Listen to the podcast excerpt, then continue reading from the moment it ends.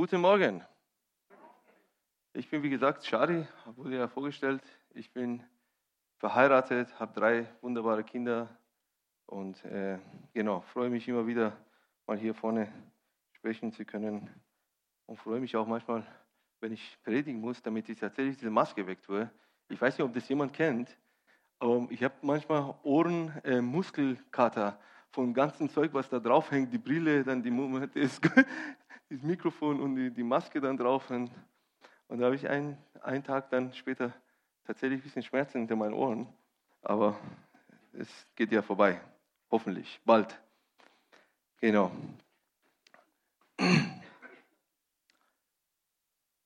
Ich fühle mich total geehrt tatsächlich, dass, dass ich am Ende des Jahres äh, das letzte Predigt hier halten kann und das Ganze abschließen kann. Und wie gesagt, wir haben ja selber sehr viel erlebt. Äh, zweimal den Tod nahegekommen fast. Ich persönlich, einmal habe ich äh, äh, Corona bekommen und dann zweiten Mal dann einen Stromschlag, wo ich im Krankenhaus war. Aber ist Gott sei Dank alles gut gelaufen. Ne? Ich bin am Leben noch und, und stehe noch hier unter uns. Und irgendwie, heute ist ja auch alles so familiär und klein und das freut mich. Äh, genau. Ich habe ein Thema vorbereitet gehabt, äh, die habe ich auch ausgearbeitet und alles war gut. Und da war ich auch fit drin. Und, und dann habe ich vor ein paar Tagen einen ganz starken Eindruck gehabt, dass ich äh, den Thema wechseln soll und über Dankbarkeit sprechen soll. Und ich habe gesagt, wow, das ist schon Dankbarkeit, wurde ja schon, schon äh, dieses Jahr schon gepredigt. Aber dann habe ich gedacht, okay, dann wenn, wenn ich den Eindruck habe, ist sie auch irgendwo ein bisschen ungehorsam, wenn man das nicht äh, achtet, nur weil man äh, selber irgendwas vorbereitet hat. Ne? Und da habe ich gesagt, okay, mach das äh, die Thema Dankbarkeit. Da habe ich äh, ein Bibelvers gehabt. Und wisst ihr, das äh, Traurige für meine Kinder ist immer, wenn ich ein Thema vorbereite, äh, das ist unser Deal zu Hause. Ne? Wir haben einen Deal, äh, wenn ich über meine Kinder predige oder sie erwähne in, in Gottesdienst, dann kriegen die ein Geschenk von mir. Und, und, ihr könnt euch mal vorstellen, die sitzen genau am Computer und hören genau zu, was ich sage. Jede Wort wird auf die Waage ge gestellt, ob ich irgendwie an, ansatzweise die erwähnt habe und nahe gekommen sind, dass ich sie erwähne, äh, dass ich sie erwähne, damit sie Geschenk bekommen von mir. Und die können dann irgendwas machen. Und das ist auch der Trick eigentlich, weil die hören dann tatsächlich meine Predigen an und die, die haben auch manchmal Fragen. Äh, aber diesmal haben die dann mich gefragt, ja, was ist der Thema? Der letzte Thema habe ich dann denen gesprochen und die waren total froh, dass sie wieder Geschenk bekommen. Und als ich den Thema gewechselt habe, waren die dann ein bisschen traurig, weil äh, weil sie nicht so ganz stark erwähnt werden oder nicht der Fokus in, in dieser Predigt sind, weil ich gebe ja sehr oft äh, äh, über die eigentlich Beispiele. Und genau, das Thema geht über die Dankbarkeit, wie ich gesagt habe. Und, und in, mein, in dieses Jahr ist äh, so viel passiert, so viel passiert, wo man tatsächlich, wenn man ganz ehrlich ist, manchmal nicht so Lust hat, dankbar zu sein. Ja? wo man denkt, okay, das ist, äh, viele haben Arbeit verloren und, und, und, und viele sind krank geworden, Familienmitglieder verloren. Aber irgendwie habe ich den Eindruck gehabt, man sollte doch, doch danken. Ja? Und da kam mir durch diesen ganzen Pandemie-Geschichte, was wir haben, ich glaube, keiner hat, wer hat schon mal eine Pandemie erlebt in seinem Leben, außer diese eine? Hat jemand das erlebt? Ja, du? Ja. Ich glaube, die meisten haben, fast 90 Prozent, 95 Prozent haben solche Sachen noch nie erlebt. Und ich bin auch irgendwo wirklich tatsächlich dankbar für, für die Politiker, weil ich denke, die haben auch noch nie erlebt. Ne? Alle Maßnahmen, was die machen, auch wenn die vielleicht Fehler machen, ist es irgendwo, ist es zum ersten Mal. Ich meine, jeder Mensch, der was zum ersten Mal macht, macht vielleicht nicht alles 100% richtig, aber die geben ihr Bestes. Und viele haben in dieses Jahr tatsächlich den Eindruck gehabt, okay, unsere Demokratie wird kaputt gehen und unsere, unser Leben wird, was wird am Ende unseres Lebens passieren? Was wird am Ende dieser äh, Maßnahmen passieren? Wir, viele haben Jobs verloren, viele haben äh, Familienmitglieder verloren, viele haben selber vielleicht äh, Depressionen erlebt und, und, und. Man kann die Liste eigentlich weiterschreiben. So eine lange Liste, was die Leute dieses Jahr erlebt haben, was wir erlebt haben als Gemeinde. Äh, viele haben auch gedacht, dass, dass unsere Freiheiten eingeschränkt werden. Ich meine, das ist ja auch eingeschränkt worden, ja, im Maßen. Aber das ist jetzt äh, ich will auch gar nicht vor Kamera vieles nennen, was, was in christlichen Kreisen leider, leider, leider äh, rumgegangen ist äh, an Theorien und an äh, schädliche Sachen, wo unsere Gedanken wirklich tatsächlich auch beeinflusst hat. Und man, man kommt einfach in, in eine Angstsituation, in eine Paniksituation, wo man denkt, oh, wird es überhaupt zu Ende gehen? Wird es überhaupt irgendwas passieren? Aber es ist, äh, Gott sei Dank, glaube ich, jetzt sind wir auf dem guten Weg. Und viele sind genervt. Man merkt auch auf den Straßen, wir haben, wenn wir mit Kindern rausgehen, haben wir so eine Herausforderung, weil wenn die wirklich, ich denke, manche, manche Leute haben tatsächlich ein Maß hinter sich, wo die messen, wenn 1,49 Meter wird, dass sie wirklich anfangen gleich zu schreien. Kennt ihr am Ampel, wenn, man, wenn manche Leute ihre Hand das drauf machen, so eins, zwei, drei, kaum ist die Ampel grün, fangen die an zu hupen, habe ich das Gefühl, manche Leute haben tatsächlich diese Maßnahmen als, als so, so ein äh, religiöse oder eine ein massive Einschränkung für ihr Leben, dass, dass sie, wenn, wenn die Kinder manchmal mit Fahrrad ein bisschen näher kommen, wo, wo vielleicht 1,49 Meter ist, werden die angeschrien wir haben so oft ich habe so oft dieses Jahr mit Leuten diskutiert, ich habe gesagt, hey, was soll das? Sie können doch nicht den Kindern so, so anschreien, weil die kriegen total Schock. Weil die kommen einfach mit Fahrrad, vielleicht können die ein bisschen langsam bremsen an der Ampel und dann gleich dreht sich eine um und schreit sie an. Ne? Und natürlich als Papa bin ich halt nicht so erfreut. Ne? Und dann fängt halt manchmal äh, Streit an. Ich bin nicht so ganz... Äh, geheiligt in dem Bereich, wo ich einfach mal schlucke und sage, nee, nee, das ist alles gut. Ich, meine Frau sagt, ich bin manchmal ein bisschen streitsüchtig. Aber äh, bin ich nicht. Ich bin nicht der Meinung, dass ich das bin. ich bin nicht der Meinung, aber ich meine, sie sagt es. Ja.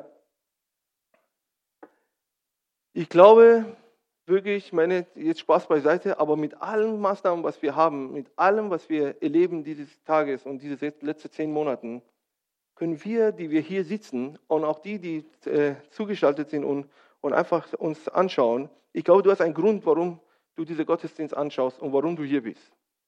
Weil wir einen Gott haben, an dem wir glauben, dass er die Welt geschaffen hat und dass er alles unter Kontrolle hat. Und dieser Virus ist auch nicht irgendwo außer Kontrolle. Vielleicht ist es die Politiker denken, wir haben jetzt die Kontrolle verloren. Die Welt, Weltgesundheitsorganisation äh, sagt, dass es wir sind bald nah dran, das, äh, die Kontrolle zu verlieren. Die Mutation von diesem Virus ist wieder da und das und das und das und die ganze Welt ist irgendwie aufgewühlt, weil die nicht wissen, was, was abgeht. Aber unser Gott weiß und er sitzt auf seinem Thron. Ich denke mal, ich sehe manchmal Gott, wie er so entspannt so da sitzt und das Ganze anguckt und sagt, hey Leute, ich habe alles in, in Kontrolle. Ihr, euer Leben, Leben und Tod liegt in seinen Händen. Kein Mensch stirbt, ohne dass er irgendwie am Ende den Vertrag abschließt und äh, unterschreibt und sagt, okay, der kann zu mir oder der kann äh, von dieser Welt weg.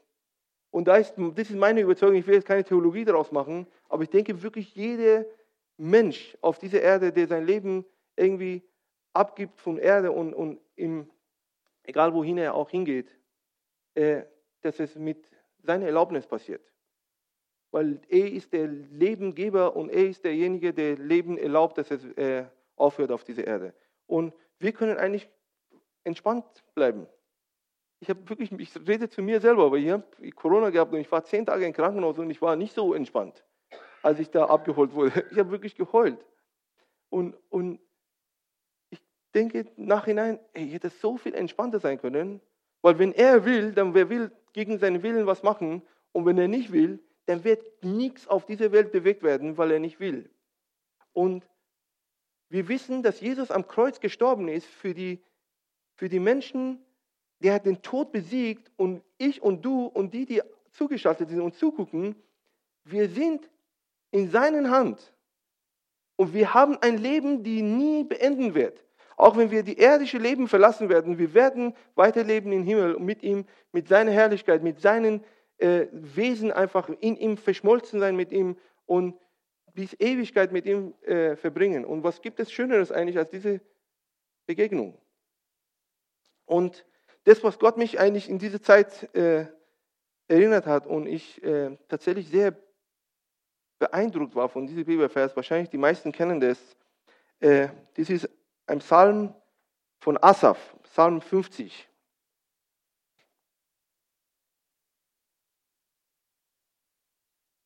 Asaf Asaf war ein Prophet, ein Prophet zu Zeiten David, König David. Äh, er war einer der wichtigsten Propheten zu seiner Zeit. Und äh, er war, neben David war er der Hauptleiter eigentlich für die Hüte David. Und er war Musiker, der hat selber Gegenwart Gottes so erlebt, so stark erlebt in der Stiftshütte, wo der Bundeslade Gottes war, die haben direkt vor der Bundeslade, wo Gegenwart Gottes ist, haben die Musik gespielt und prophezeit und Gott angebetet und Gott gesehen. Und ich glaube, diese Psalmen, die wir vielleicht heute als, als Lieder nehmen oder die, die Juden als Lieder nehmen, die waren einfach Wahrheiten, die sie gesehen haben. Aus erster Hand hat Asaf das geholt und das waren einfach Worte, die Gott eigentlich zu seinem Volk auch ein Stück weit gesprochen hat. Und es war nicht irgendjemand, sondern ein Mann, der sehr genannt wurde von ganz Israel und sein Wort war wichtig, was er sagt.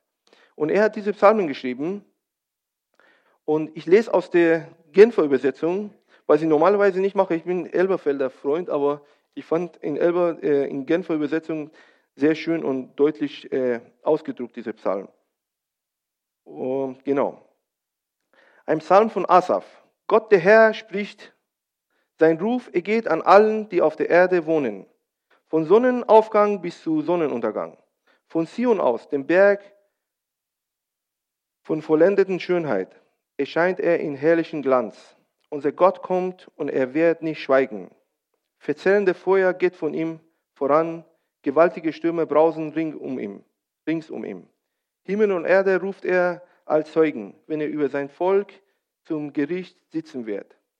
Er sammelt, er sagt, sammelt vor mir alle, die mir treu ergeben sind, alle, die mir ihre Opfer dargebracht und dabei den Brandopfer mit mir, den Bund mit mir geschlossen haben. Der ganze Himmel verkündet, dass Gott gerecht ist. Er selbst hat den Platz des Richters eingenommen. So hört doch, mein Volk, jetzt rede ich mit dir. Israel, ich muss dich ermahnen. Ich bin Gott, ja, dein Gott bin ich. Nicht wegen deiner Schlachtopfer klage ich dich an, auch deine Brandopfer bringst du mir ja regelmäßig dar. Ich brauche keine Stiere aus deinem Stall und keine Böcke von deiner Weide, denn alle Tiere im Wald und Flur gehören mir ohnehin, auch das Vieh auf Tausenden von Hügeln. Ich kenne jede Vogel in den Bergen, alles, was sich im Feld und im Wiesen regt, ist mir vertraut. Würde ich je Hunger spüren, ich bräuchte es dir nicht zu sagen denn mir gehört die ganze Erdkreis mit all seiner Fülle. Esse ich etwa Fleisch von Stieren? Trinke ich den Blut von Böcken? Zeig, zeige Gott dein Dank. Das ist das Opfer, das ihm gefällt. Erfüll die Gelübde, die du vor ihm, den Höchsten, abgelegt hast. Ruf zu mir im, Tag, mir im Tage der Not, dann werde ich dich retten und du wirst mich preisen. Vers 14, lese ich nochmal. Zeige mir dein Dank, das ist das Opfer, das mir gefällt. Erfülle die Gelübde, die du von mir, vor ihm, dem Höchsten, abgelegt hast. Ruf zu mir im Tage der Not, dann werde ich dich retten und du wirst mich preisen. Und ab Kapitel, oh, ab Vers 16 beschreibt er einfach ein paar äh, Gerichtsurteile über die Gottlosen die wir gar nicht lesen wollen, weil wir sind ja nicht gottlos. Äh, jeder, der hier sitzt, glaubt ja irgendwo, irgendwie an diesen Gott, deswegen sitzt er auch hier. Vers äh, 16 bis äh, 22 lesen wir nicht, weil das ist ein Gericht für Gottlosen. Und ab Vers 23, wer mir sein Dank zeigt, der bringt mir ein Opfer dar, das mich ehrt. So ebnet er den Weg, auf dem ich ihm Gottes Rettung zeige. Hört mal was ganz genau zu. Es ist wirklich ein essentieller äh, Bibelvers für unser christliches Leben. Wer mir seinen Dank zeigt, der bringe mir ein Opfer dar, das mich ehrt. So ebnet er den Weg, auf dem ich ihm Gottes Rettung zeige.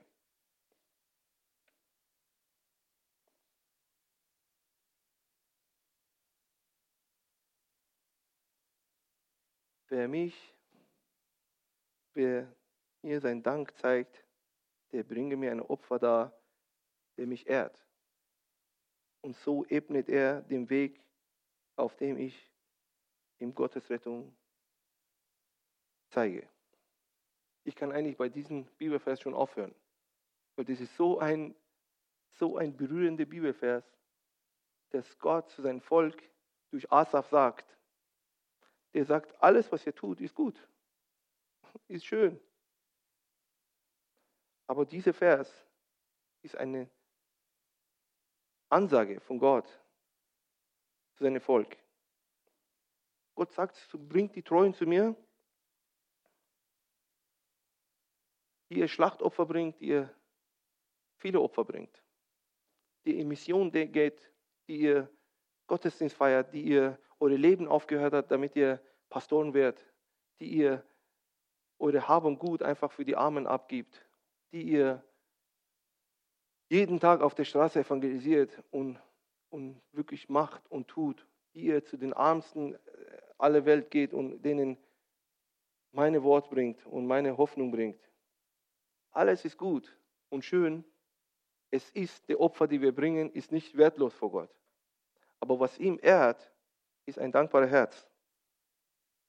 Ist eine Anweisung.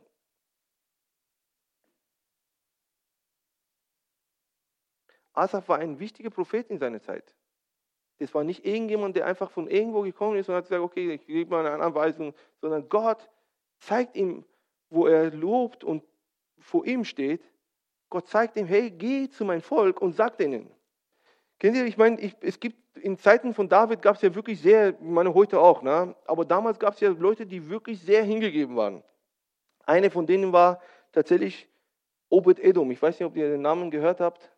Äh, Obed Edom war der Mann, der eigentlich die Bundeslade, als es von dem Philister zurückgebracht wurde, äh, haben die Angst gehabt, in die Stadt David zu holen, haben die dann bei ihm im Haus gestellt. Und er, das war ein paar Monate bei ihm zu Hause. Und dieser Mann wurde so von Gegenwart Gottes begeistert und eingenommen, äh, dass er diese Gegenwart gar nicht mehr loslassen wollte. Der ist dann mitgegangen mit dem Bundeslade und als David diese Hütte David geschaffen hat oder Zelt David geschaffen hat und den Bundeslade reingetan hat, hat er sich bei fast jedem Job, die da angeboten wurde, hat er seine Hand gehoben. Ich habe mal ein bisschen recherchiert und da habe ich gesagt, der Typ hat ja nichts mehr anderes zu tun gehabt, oder? Der war wirklich bei jeder jede Sache, wo, wo, wo man an dem Bundeslade irgendwie nah an dem Bundeslade sein konnte, hat er sich hingegeben und hat sich gemeldet. Der war Türhüter, der war, der war, der war Reiniger, der, ich meine, er war alles das, äh, weil diese Gegenwart war ihm so wichtig, so schön, dass er sein Haus verlassen hat und wirklich hingegangen ist in Stadt David und hat gesagt, okay, jetzt lebe ich einfach, ich möchte so weit wie möglich an nah an diesem Bundeslade bleiben. Ich kann das nicht mehr ohne diese Herrlichkeit leben. Und dieser Mann ist wirklich bewundernswert, wirklich, muss ich echt sagen. Und auch dieser Bibelvers geht auch für ihn. Hey, Obed Edom, alles, was du tust, alles, was du aufgegeben hast, alles, was du jetzt an, der, an Stiftshütte, äh, Stiftshütte äh, Hütte David tust und musizierst und, und machst und tust, aber ein dankbarer Herz ist mir wichtiger. Das waren Leute, die wirklich sich hingegeben haben für David, weil die wussten, der ist berufener Gottes. Gott hat ihn gesalbt als König für dieses Land und vielleicht viele haben auch gespürt gehabt, dass der Messias durch seine Blutlinie kommen wird. Und die waren treu, die haben bis zu Leben, wirklich ihre Leben für ihn gegeben. Und dieser Bibelvers geht auch für den. Ey, du tust so viel, du gibst sogar dein Leben hin. Du gehst als Soldat und kämpfst für David. Es waren so viele Helden, die sich wirklich ihr Leben geopfert haben für David und sein Königreich. Weil die wussten, dass es ein göttliches Königreich ist. Für die geht es auch. Du kannst dein Leben geben, aber wenn du kein dankbares Herz hast, hat es eigentlich, ich will nicht sagen, dass es keinen Wert hat, aber der wertvollere Anteil an Gottesdienst oder ist tatsächlich ein dankbares Herz.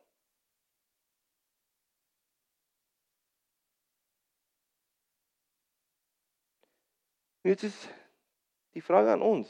Wir tun ja auch so viel. Ne? Meine, man muss ja ganz ehrlich sein, die Lobpreisgruppe macht hier, die, ich weiß, wir wohnen im Haus hier oben und ich weiß, wie, wie fleißig die wirklich jede Woche kommen und, und ihre Zeit investieren, um, um wirklich eine gute Qualität an Lobpreis hier hervorzubringen.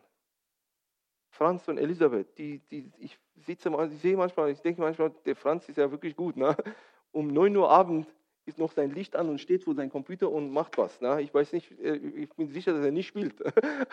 Weil ich kenne mich ein bisschen mit Computer aus und sein Computer kann man gar nicht spielen. Das ist so eine, so eine äh, alte Kiste, dass man nicht so viel damit. Ich bin sicher, dass er wirklich sich rein investiert für seine Gemeinde. Und es gibt so viele Leute, die kommen und putzen und machen und tun. Und wir haben ja von Karin vorhin gehört, dass so viele sich investiert haben, um, um dieses Haus während der Corona-Zeit einfach imstande zu halten und mit ihren Finanzen. Versteht ihr, Finanzen ist dann tatsächlich Leben. Du gibst deine Stunden deines Lebens gibst du ab, um einen Betrag zu bekommen. Und das heißt, wenn du den Betrag dann hier irgendwo abgibst in, in, in, für die Gemeinde, investierst du automatisch auch dein Leben dafür. Es ist nicht irgendwas, was man nur aus der Tasche rausholt. Geld ist tatsächlich Stunden, Stunde für dein Leben, weil du investierst dein Leben, um dieses Geld zu bekommen. Wenn du einen gewissen Betrag abgibst, dann hast du schon zehn Stunden dein Leben fast. Äh, ich, es kommt darauf an, wie viel du verdienst. Na, ich meine jetzt nicht, will ich nicht. äh, du gibst tatsächlich ein Stück von, von, von deinem Leben. Ist alles auch gut und schön. Und es hat auch einen Wert. Und es, ist, es hat auch eine Stellung in Gottes Augen. Aber Gott sagt hier eindeutig, wer mir Dank zeigt, der bringt mir ein Opfer, das mich ehrt.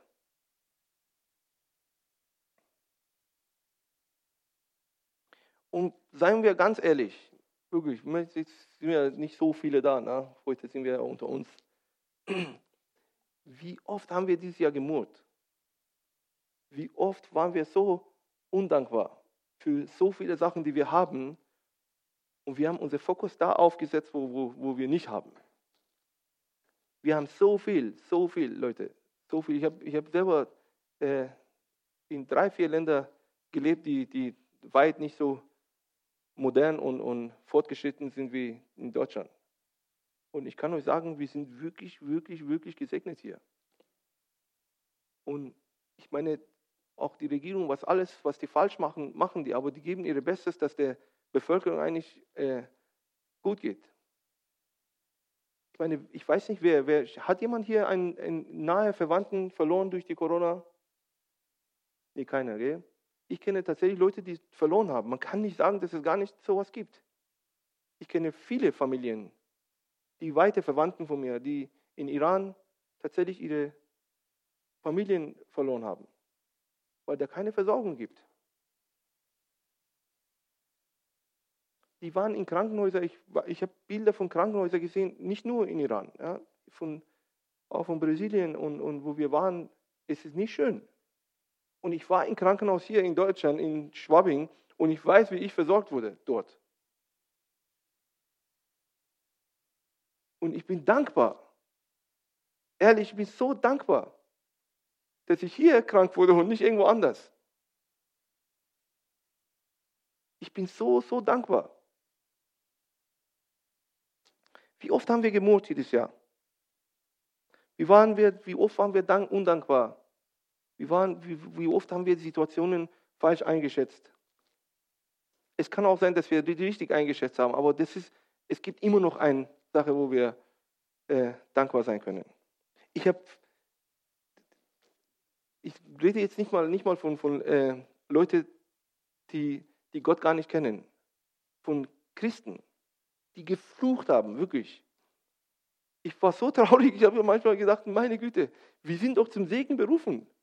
Die haben geflucht, die haben Theorien rausgebracht, die, die keine Hand und Fuß hat, die nirgendwo, wenn du Sachen hörst, dann denkst du dir, ich rede hier, ich kann gar nicht, ich bin fassungslos manchmal, echt. Ich sage euch ganz ehrlich. Ich rede nicht mal über diese 0815er Theorien, die überall rumlaufen. Es gibt noch, noch manche Christen denken, wenn man noch eine Offenbarung über diese Theorie noch draufsetzt, ist es noch cooler. Ne? Irgendwie zieht es noch mehr, ne? es macht mehr Angst und, und mehr Panik bringt er rein. Ne? Und da denke ich, wofür bist du eigentlich berufen? Viele waren verzweifelt. Ich meine, in unseren Kreisen auch. Ich habe selber, ich habe tatsächlich seit 20 Tagen nicht mehr gearbeitet. Es gibt keine Arbeit. Aber ich fühle mich noch nie, ich habe mich noch nie in meinem Leben so glücklich gefühlt wie die letzten Zeit, wirklich diese acht, neun Monate Corona-Zeit war eine der schönsten, es hört sich blöd an, eine der schönsten Zeiten unseres Lebens, wirklich. Wir haben so viel Zeit mit den Kindern gehabt. Wir haben gekocht, gebacken und, und gebastelt und so viele schöne Sachen gehabt, erlebt. Natürlich haben wir weniger verdient. Aber wenn ich auch mehr verdient hätte, hätte ich auch keine Zeit gehabt, mit denen diese schönen Zeiten zu haben. Wahrscheinlich hätte ich diese Zeiten kaufen müssen für sie. Aber wir haben tolle Zeiten gehabt. Und ich, ich, wir sagen immer, ich rede mit meiner Frau und wir, Elisabeth und wir schämen uns manchmal fast ein bisschen, dass, wir, dass uns das so gut geht. Dass wir sagen können, hey, diese Corona-Zeit hat uns so gut getan als Familie, wir sind so eng gewachsen und es ist einfach so schön gewesen. Natürlich haben wir weniger Zeit gehabt, weniger Geld gehabt. Ne? Aber ist auch kein Problem. Geld macht ja nicht das Leben aus. Die Leute waren verzweifelt, die haben Job verloren, die haben ihre Familienmitglieder verloren, die haben vielleicht Kurzarbeit und die haben gedacht, okay, was ist jetzt mit meiner Zukunft? Und, und, und, und, und. Das ist halt, in viele Sachen ist halt nicht schön. Ja? Wenn man ein neues geborenes Kind hatte und er wollte mal in die Gemeinde segnen und da wollte man eine Party schmeißen und, und wirklich auch mal Freunde einladen. Viele, wir haben ja zwei, drei Hochzeiten hier erlebt. Eine von den Geschwistern hat sogar zwei Tage vor seiner Hochzeit wurde ein Lockdown äh, in Kraft gesetzt und die mussten dann mit zwei Leuten feiern, drei Leute feiern. Ich habe selber mit Taxi Leuten zum, zum Standesamt gebracht. Die haben gesagt, wir warten jetzt seit sechs Monaten zu heiraten, jetzt sind wir durch. Jetzt haben wir gedacht, wir machen das endlich mal. Und wir gehen einfach zu zweit dahin. Wie traurig ist das denn? Die haben vorbereitet, die haben Hochzeit vorbereitet. Das ist der schönste Moment deines Lebens irgendwo. Und, und was passiert? Da kommt ein Lockdown und du kannst das nicht machen.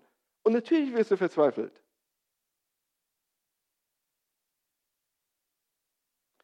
Aber in den ganzen Situationen, diese ganzen Verzweiflungen, die wir haben, und in den ganzen negativen Erlebnissen, die wir haben, kann das nicht sein, ich meine, ich sage das ganz provokativ jetzt, kann das nicht sein, dass wir nicht gedankt haben und tatsächlich die, den, äh, den Rettungs- Gottes nicht darin gesehen haben. Ich meine, dass wir erstens eine Rettung haben, die auf Ewigkeit basiert ist. Manchmal verhalten wir uns als Christen so, als würde es alles nach dieser Pandemie zu Ende gehen. Es ist egal, was die Pandemie hervorbringt. Es ist egal, was passiert.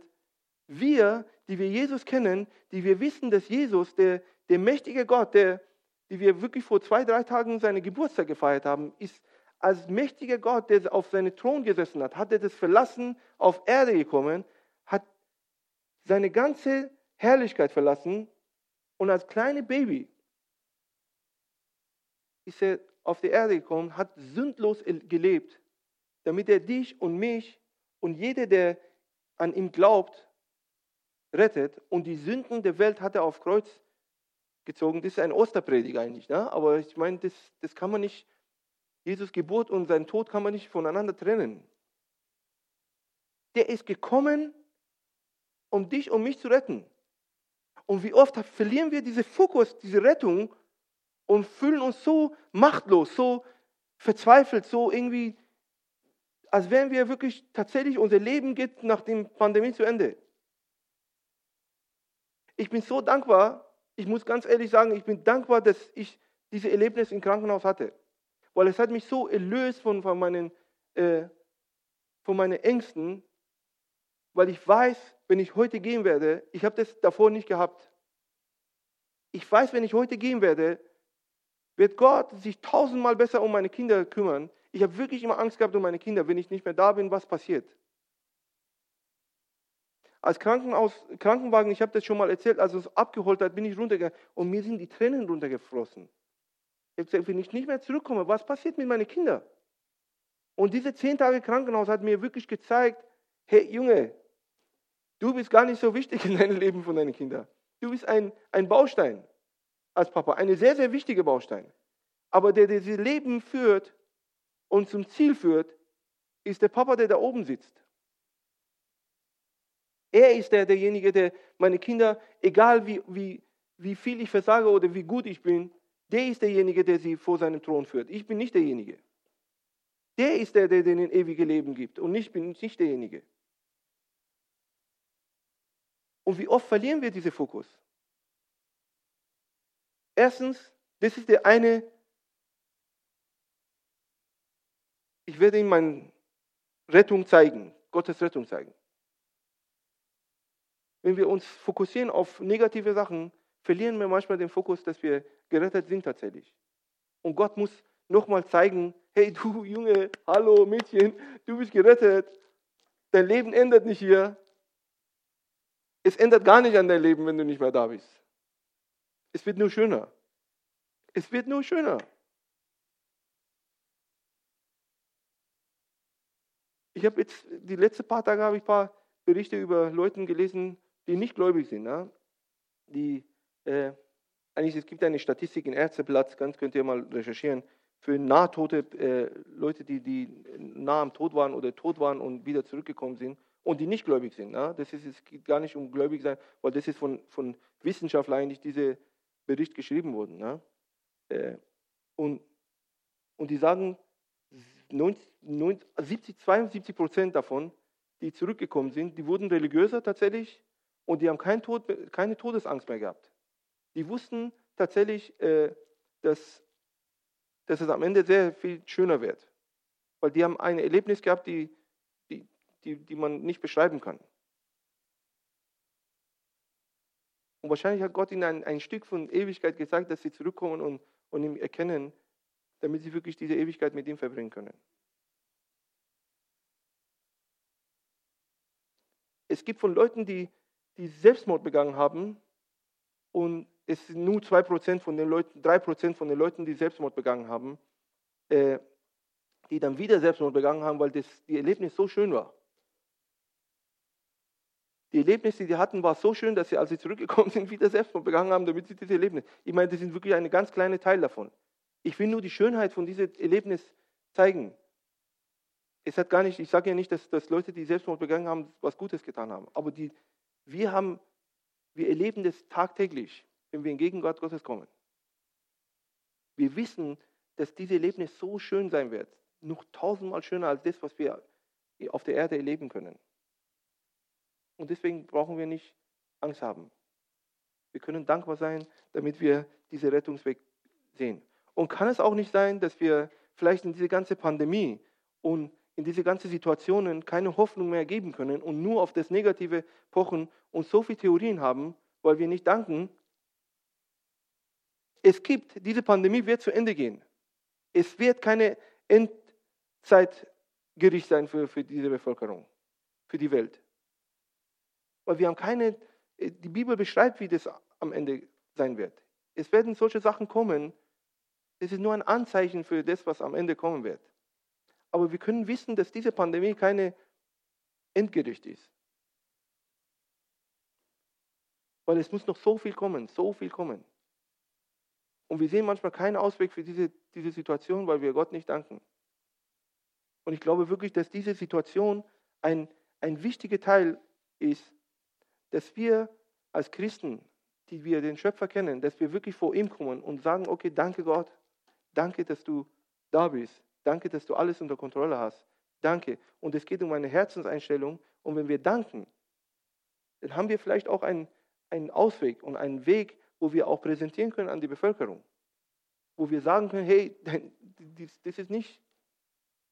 Ich habe so oft, ich will mich nicht rühmen jetzt, bitte verstehe mich nicht falsch. Ich habe so oft, habe ich, wenn ich im Auto mit Leuten diskutiert habe und, und wir haben geredet und die waren so verzweifelt, habe ich gesagt, ey, es ist doch alles gut. Wir haben doch, ich habe einfach die positiven Teile von der Pandemie eigentlich äh, erzählt, was wir eigentlich, was wir jetzt haben, wie wir in Deutschland äh, aufgestellt sind und was wir haben. Und da waren die auf einmal wieder, oh ja, haben Sie recht, ah, ja, haben Sie recht. Und da war auf einmal die Atmosphäre war komplett anders. Es war nicht mehr Negatives da. Man kann sich auf so viele Sachen freuen und dankbar sein. Und der letzte Vers sagt, Eindeutig. Wenn wir nicht danken, werden wir auch kein Heil sehen. Wir werden unsere Heil nicht sehen, dass wir in Ewigkeit leben werden. Und wir werden auch kein Heil sehen für diese Situation. Wir werden auch keinen Gottes Ausweg sehen für diese Situation.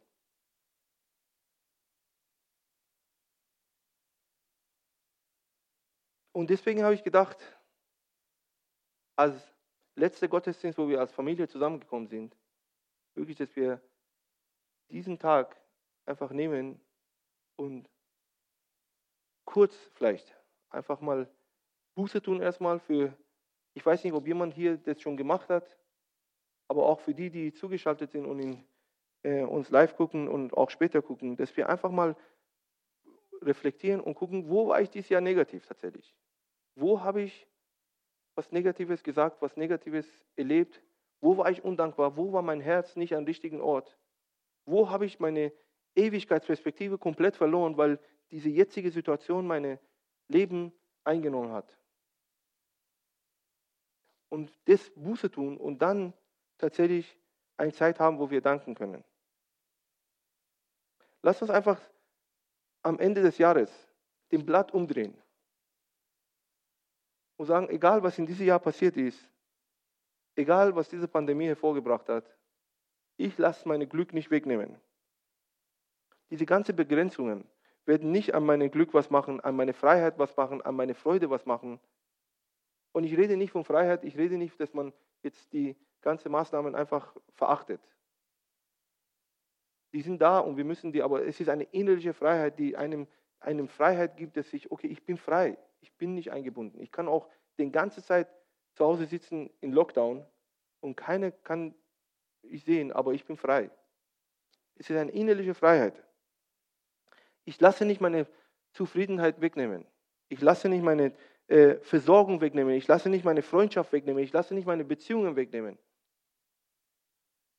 Es ist kein Appell an Leute, dass sie einfach sagen, Shadi hat gesagt vorne, äh, meine Beziehungen darf ich weiterpflegen. Ihr dürft eure Beziehungen weiterpflegen. Wisst ihr, wir haben ja in Brasilien gewohnt und uns als ich und meine Frau Elisabeth, wir waren, uns war so wichtig, dass meine Kinder mit Oma und Opa aufwachsen. Aber wir haben einfach Gott gehorcht, dass wir jetzt in Brasilien sein müssen, waren wir halt in Brasilien und uns war einfach sehr, sehr wichtig, dass meine Kinder mit Oma und Opa aufwachsen. Dann haben wir gesagt, okay, was müssen wir machen? Wir müssen einfach die Situation irgendwie managen, dass es äh, so klappt. Ne? Und wir haben tatsächlich durch Skype, und jetzt gibt es ja noch mehr äh, Möglichkeiten, äh, durch Skype haben wir jeden Tag mit meiner Familie Kontakt aufgenommen. Und meine Kinder waren jeden Tag mit dem Oma und Opa, haben die Filme angeguckt, mit Oma und Opa haben die gegessen und sogar, ich meine, das, sogar haben wir, mein Papa hat äh, durch Telefon denen Gummibärchen gegeben und ich habe hinter dem Telefon, die waren ja klein, die waren ja ein Jahr, eineinhalb Jahre alt, ne?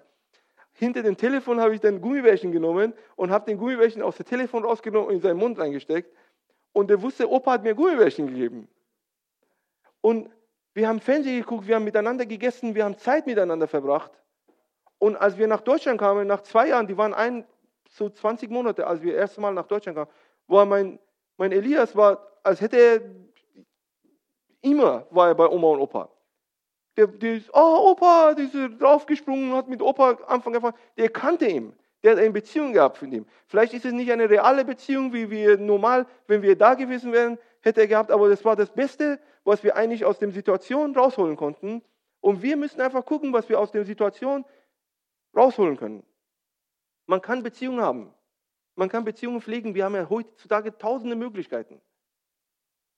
Man kann miteinander wirklich essen, Tisch vorbereiten und jeder sitzt an seinem Tisch und Skype ist davon und man, oder WhatsApp oder was auch immer, Zoom und was auch immer. Man kann miteinander essen. Es, ist, es hört sich witzig an, aber man kann Gemeinschaft pflegen. Man, man muss das Beste rausholen aus dem, was man eigentlich hat. Es gibt ja Geschwister hier in dieser Gemeinde, Geschwister hier, die seit Jahren ein Gebetsgemeinschaft haben, obwohl der eine nicht aus dem Haus kann. Aber die kennen einander in den Herzen. Die wissen, was im Herzen von anderen abläuft. Warum? Weil die wirklich jede Woche für Woche das machen. Die treffen sich vielleicht nicht physisch, aber die wissen genau, was in den anderen abläuft. Die wissen genau, wo der andere steht, was für Sorgen der hat, was für Freuden der hat. Weil die Gemeinschaft pflegen, wir haben heutzutage wirklich tausende Möglichkeiten. Wenn man will, kann man das machen. Und wenn man murren will, kann man auch murren. Ich sage euch ganz ehrlich, wenn du murrst, dann bist du selber schuld. Es gibt Möglichkeiten. Es gibt vielleicht nicht diese Möglichkeiten, die du dir vorstellst, aber es gibt Möglichkeiten, dass man ansatzweise ein bisschen nah an den Sachen rankommen kann. Aber lass uns einfach den Blatt umdrehen heute und sagen, wir beenden dieses Jahr unser letzter Gottesdienst mit einem umgedrehten Blatt und wir werden nächstes Jahr anfangen mit einem umgedrehten Blatt Und wir werden dankbar sein für jeden Moment, die wir erleben können. Leute, es ist ein Geschenk. Ein Geschenk, die wir bekommen haben von Gott. Und wir dürfen leben. Und ich bin sicher, dass Gott in sein Wort sagt, für die, die mich lieben, wird alles zu Guten umgedreht. Wenn Gott diese Blatt, die dunkel ist, umdreht und das zu weißem Blatt macht, dann können wir das auch machen. Der verspricht uns und wir können das nehmen und einfach das machen. Wir können sagen, ey, egal was passiert, uns wird es nicht schaden, weil wir einen Gott haben, der jede Situation zu unserem Guten wenden wird. Wir dürfen das mal sagen. Sag dein Amen dazu. Und lass uns am Ende des Jahres unser Fokus wegnehmen von all was dem Negativen, was passiert ist. Und setzen uns unser Leben einfach auf dem Neuen und dankbar zu sein. Und ich bin wirklich von Herzen sicher, äh, dass wir viel schöne Sachen in diese ganze Situation erleben werden und sehen werden und viel mehr Hoffnung abgeben können, viel mehr äh, Gnade abgeben können, viel mehr Barmherzigkeit abgeben können. Das, was gerade in dieser Situation und diesem Moment nicht vorhanden ist. Die Menschen brauchen uns. Die Schöpfung ruft und seufzt, dass die Söhne Gottes sich offenbaren können. Die Schöpfung ruft, dass ich und du erkennen, okay, wir haben einen mächtigen Gott.